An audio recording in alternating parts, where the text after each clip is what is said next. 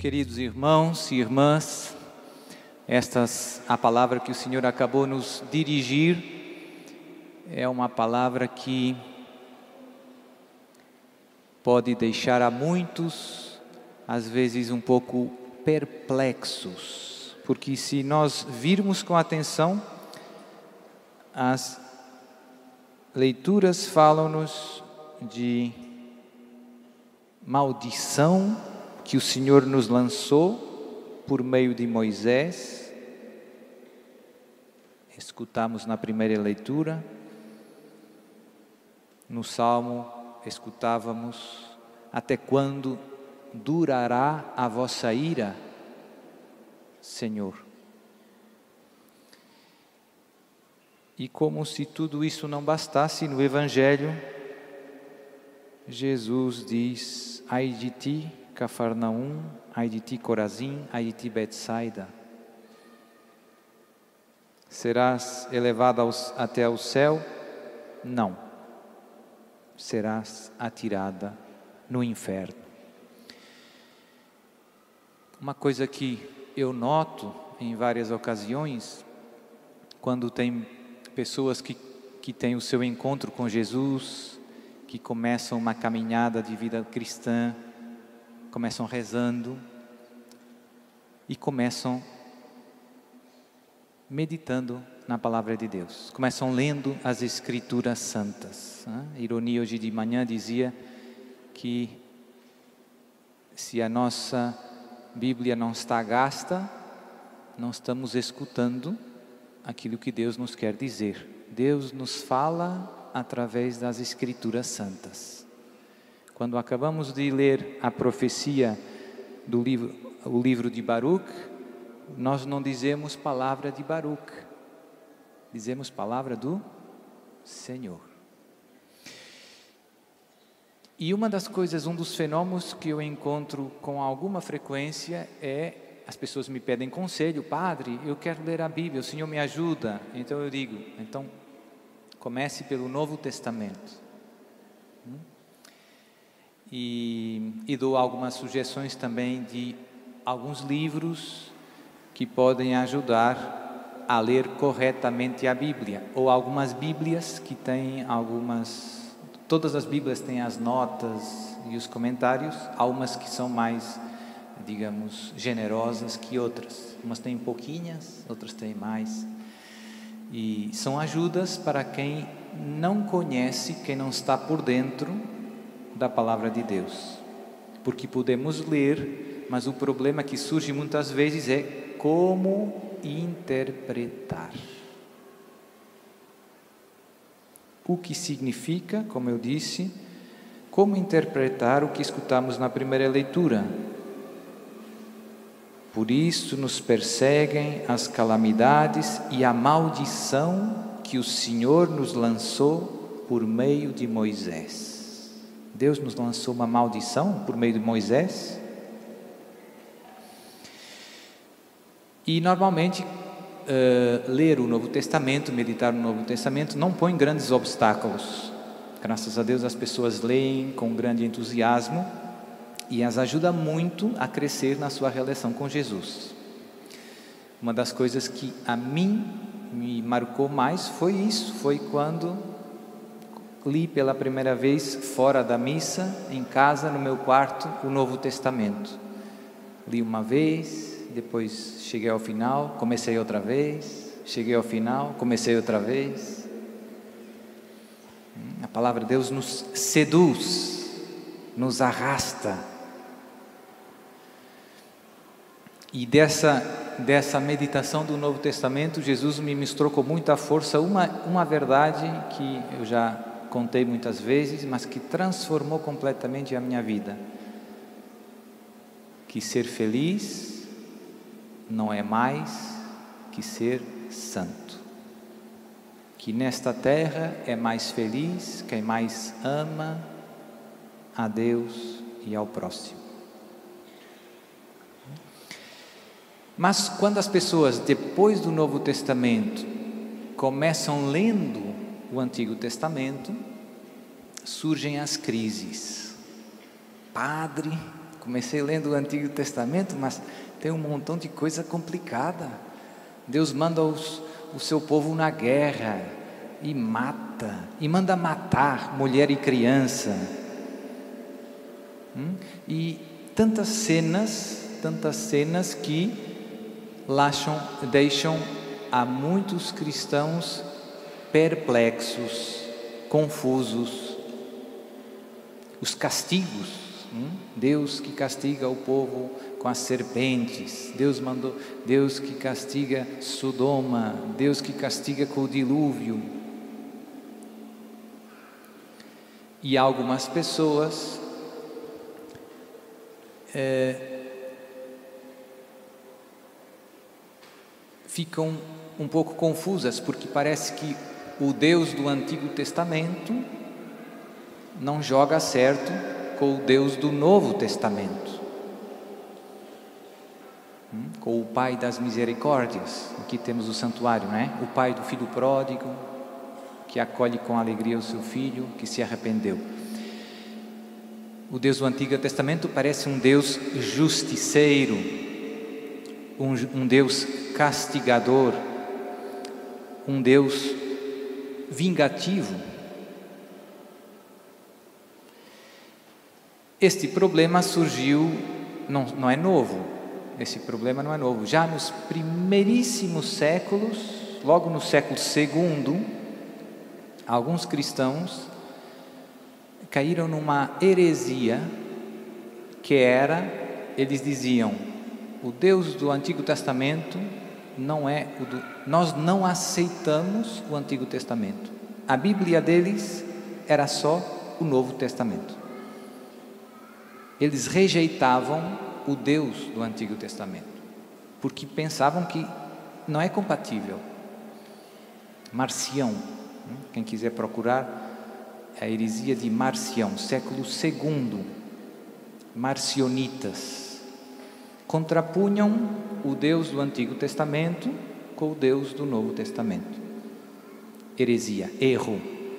O Deus do Antigo Testamento é o mesmo do Novo Testamento. O Deus que castigou em algumas ocasiões o povo por sua infidelidade, por sua idolatria, é o Pai das misericórdias. Mas, como eu dizia, para muitas pessoas não é fácil harmonizar. Às vezes, até é a questão da linguagem. A linguagem do Antigo Testamento não é bem a mesma. E por isso é preciso fazer um esforço para tentar compreender estas ideias. E eu pegando digamos, servindo-me das leituras de hoje, que, como eu dizia, sublinham muito a questão da justiça, logo o primeiro versículo da primeira leitura, ao Deus nosso Senhor cabe a justiça.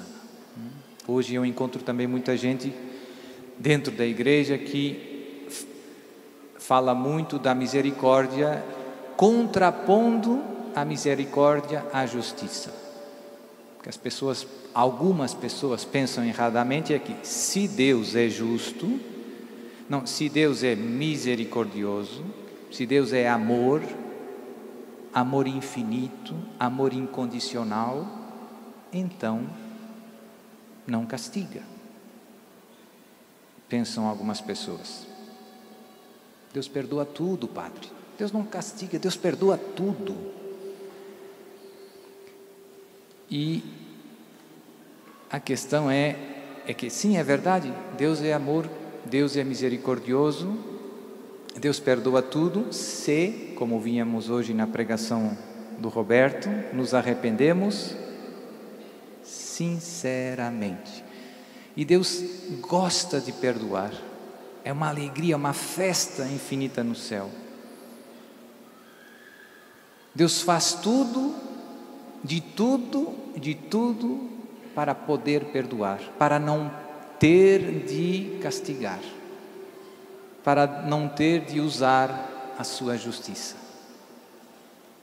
Mas, se não tem outro jeito, se nós pegarmos a Escritura, vemos que Deus resiste, Hum? Temos tantos exemplos, podíamos começar. Nínive, Deus manda Jonas.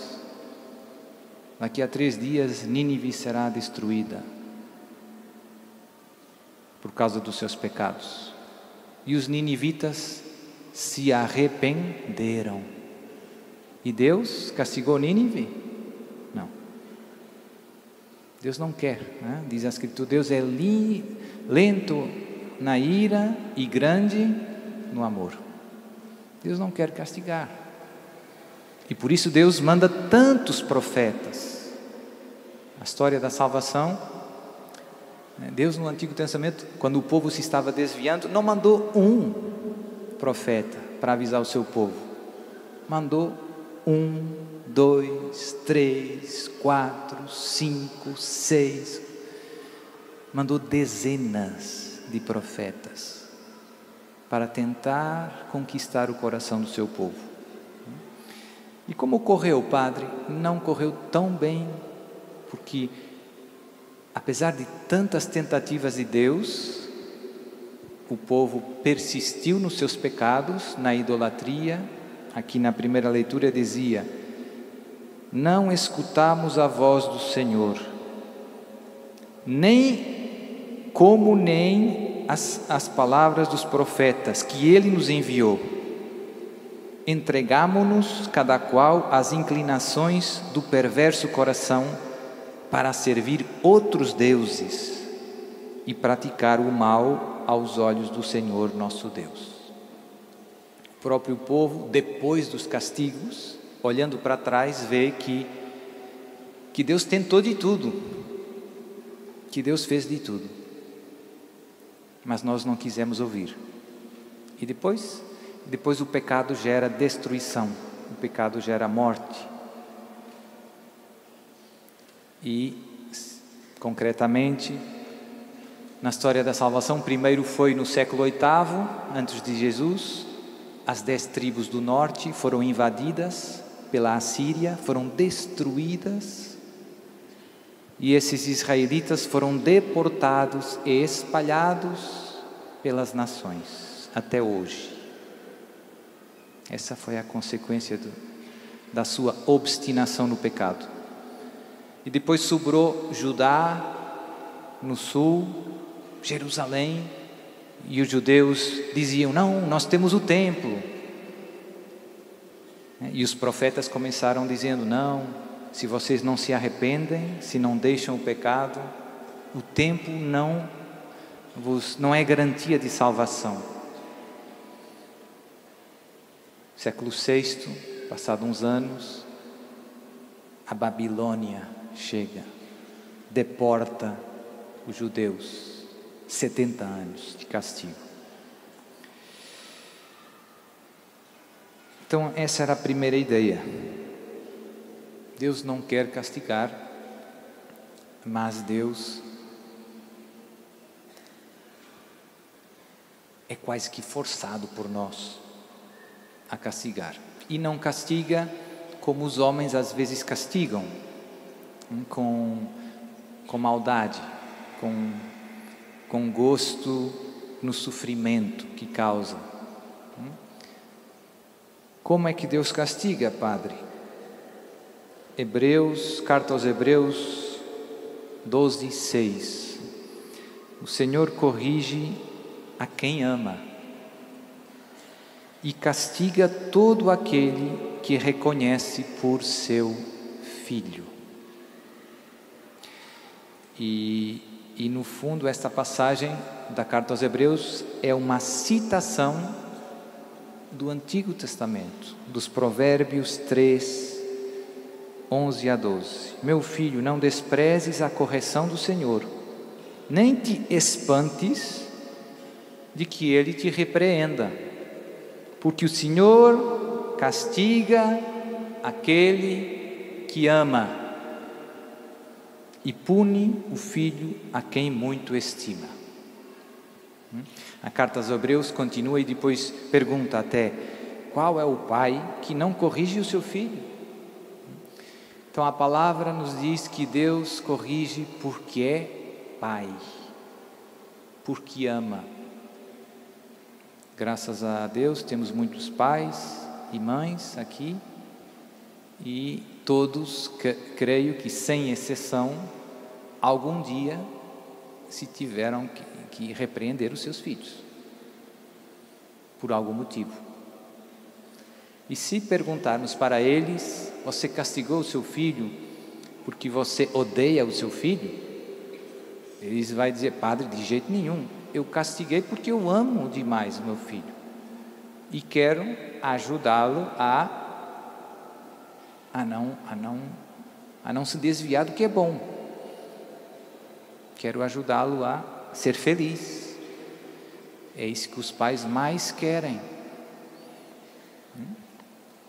É verdade que às vezes podemos exagerar, podemos deixar-nos dominar pela ira,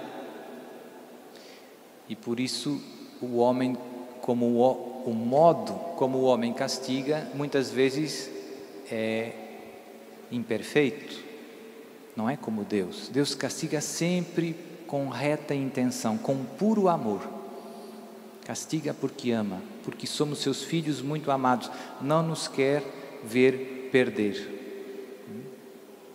Não nos vai deixar perder eternamente sem tentar nos resgatar.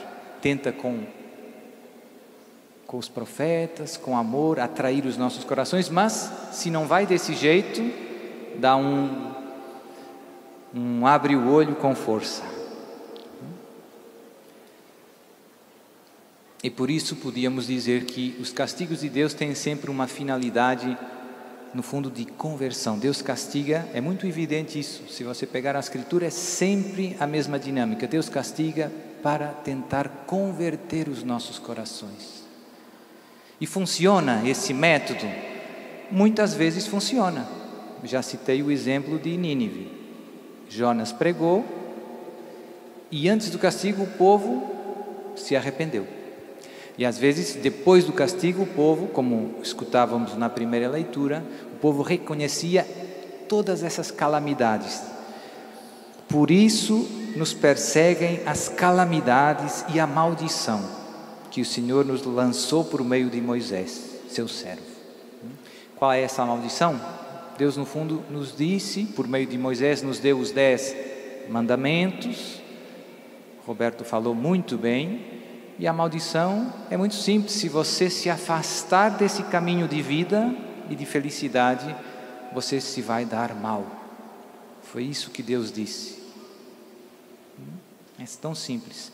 Então o povo reconhece que os problemas que passam são consequências do pecado, são, são justos castigos de Deus que nos podem ajudar à conversão. E o povo se arrependeu? Sim, graças a Deus que Muitas vezes, no deserto, o povo, depois das serpentes ou de outros castigos, o povo vem de novo ter com Moisés.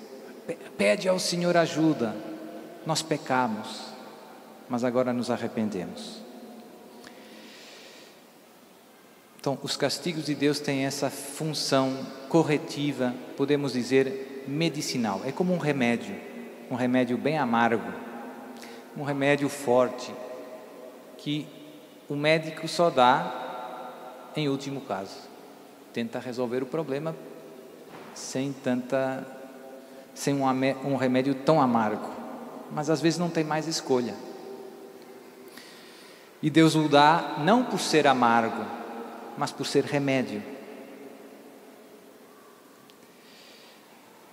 Como eu dizia, às vezes os homens corrigem, castigam mal, hum, entra o sentimento de vingança. Tem pessoas que se alegram por ver o sofrimento dos outros. Hum? Por, fa, fa, fa, faço um ou dois exemplos. Né? Tem pessoas que têm poder, por exemplo, no trabalho, o chefe que se alegra em castigar aquele empregado que fez alguma coisa errada, mas ele o faz com muita malícia, com muita maldade. Ele se diverte em ver o sofrimento daquela pessoa. Deus nunca faz isso. Deus nunca se. É, nunca. Deus ama, corrige com amor e por amor, porque é Pai.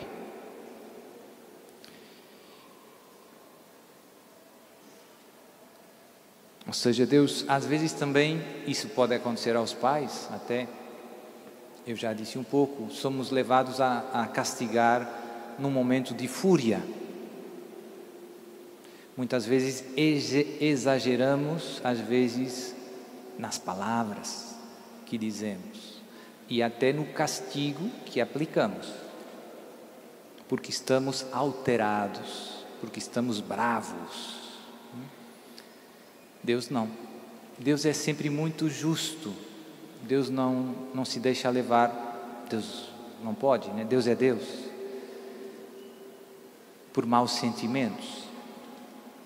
E muitas vezes os maus sentimentos nos afastam daquilo que é justo, como eu dizia. Então tem pais, tem filhos muito machucados porque os pais, por uma coisa de nada, foram violentamente tratados. Às vezes com pouca ou nenhuma culpa, foram injustamente castigados. Pode acontecer. Né? O pai que se exalta, que bate no filho e Deus não. Deus sempre corrige com justiça e sempre em vista do bem das pessoas, da conversão do coração. Deus quer salvar os seus filhos. Tem uma frase bonita do diário de, da Divina Misericórdia que Jesus diz a Santa Faustina que mostra como Deus só castiga em último caso. Deus não quer castigar. É lá no número 1588. Hoje, diz Jesus, te estou enviando a toda a humanidade com a minha misericórdia. Não quero castigar a sofrida humanidade, mas desejo curá-la, estreitando-a ao meu misericordioso coração. Que frase linda! Eu vou repetir. Jesus pedindo a Santa Faustina: Hoje te estou enviando a toda a humanidade com a minha misericórdia não quero castigar a sofrida humanidade. Não quero castigar a sofrida humanidade, mas desejo curá-la. Hum? Que bom esse acampamento de, de cura e libertação alegra muito o coração de Jesus. Por quê? Porque é a realização desta palavra. Quero curá-la, estreitando-a ao meu misericordioso coração. Cabe a mão e continua Jesus.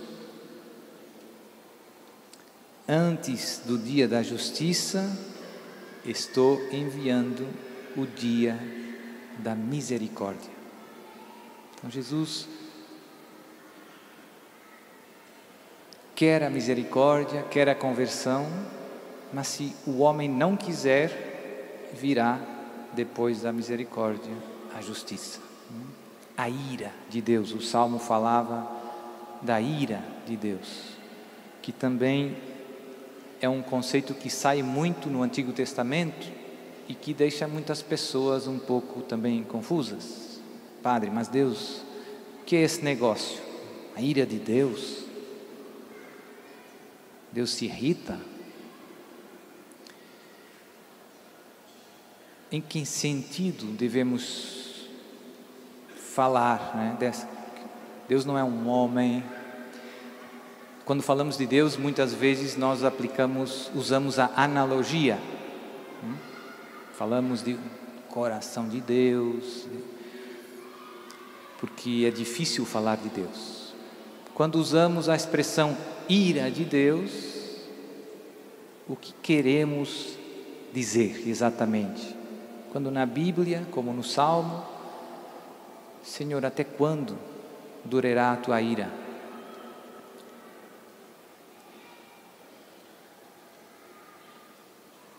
Eu penso que um modo simples de definir esse conceito, que é, como eu dizia, importante para, para ler corretamente e meditar a palavra de Deus, é a ira de Deus é a justa indignação de Deus perante o pecado do homem. E por isso é algo de santo. Quando você está indignado pelo mal, é, é algo. Nós não, não podemos nem ficar indiferentes perante o mal, nem muito menos concordar com o mal. Deus fica indignado, se acende a sua ira com o pecado dos homens, com a maldade dos homens. Se quisermos no Novo Testamento, podíamos pensar, por exemplo, na cena de Jesus com os vendilhões no templo. Jesus entra no templo, o templo era o lugar mais sagrado para um judeu no templo de Jesus. Por quê? Porque Deus disse: Eu vou morar aqui. Eu vou morar com o meu povo nesse templo. E por isso era algo de muito santo. Estava lá a arca no Santo dos Santos. O sumo sacerdote, só o sumo sacerdote entrava no Santos dos Santos e só entrava um dia por ano nos Santos dos Santos. Depois de muitas purificações também. Tinha várias zonas, o, o templo, mas imagine Jesus entrando no templo e vendo uma feira. Pessoas vendendo animais, fazendo comércio. Como reagiu Jesus? Com uma santa ira, podemos dizer. Ficou indignado com a falta de respeito pela casa do seu pai. Não façais da casa de meu pai casa de comércio. Ficou bravo, fez um chicote com as cordas e acabou com aquilo. Santa ira de Deus. Jesus não pecou. Jesus não se foi, não pecou. Jesus foi movido pelo zelo das coisas do Pai.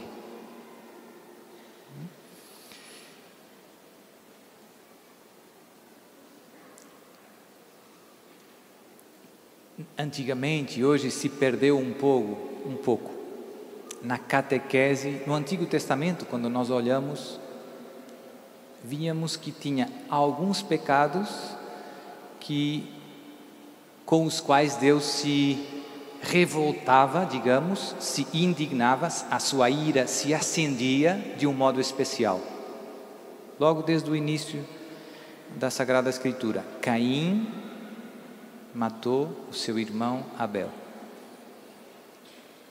E a Escritura diz: E o sangue do teu irmão clama ao céu por justiça.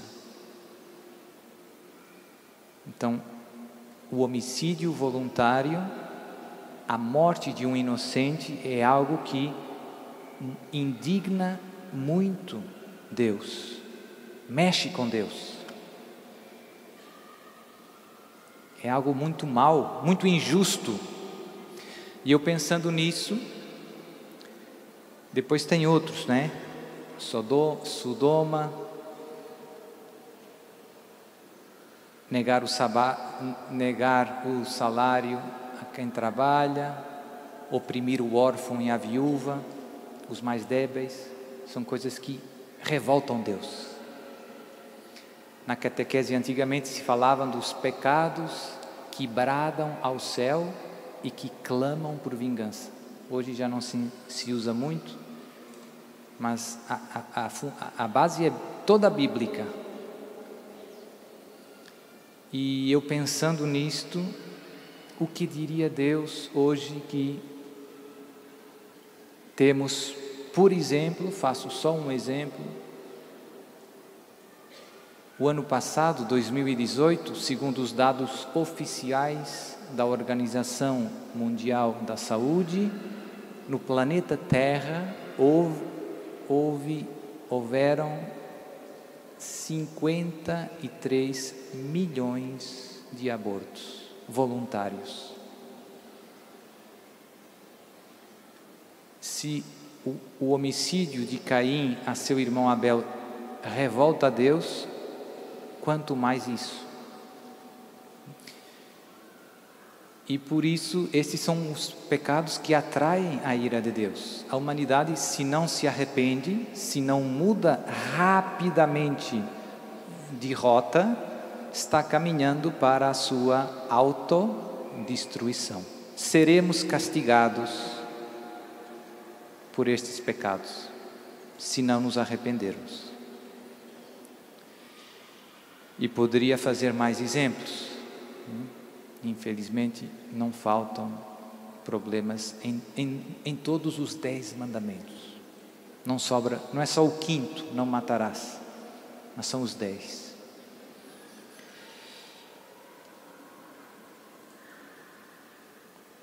Padre, o que eu posso fazer? Posso imitar Santa Faustina nesses tempos que vivemos e tentar ser profeta, convidando o povo à conversão, começando por mim, dando um exemplo de verdadeira conversão, imitando os pastorzinhos de Fátima, reparando não só os meus pecados, mas os pecados do mundo inteiro, convidando aqueles que estão perto de mim à conversão, anunciando-lhes o Evangelho e a grandeza da misericórdia de Deus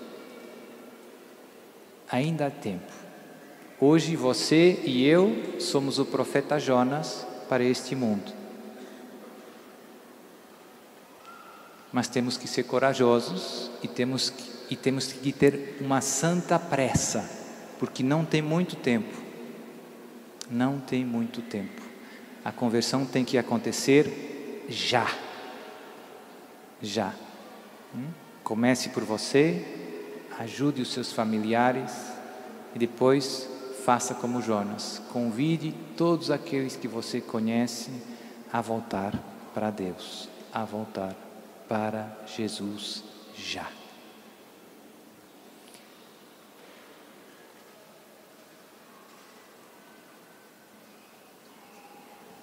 E termino com duas frases também do diário das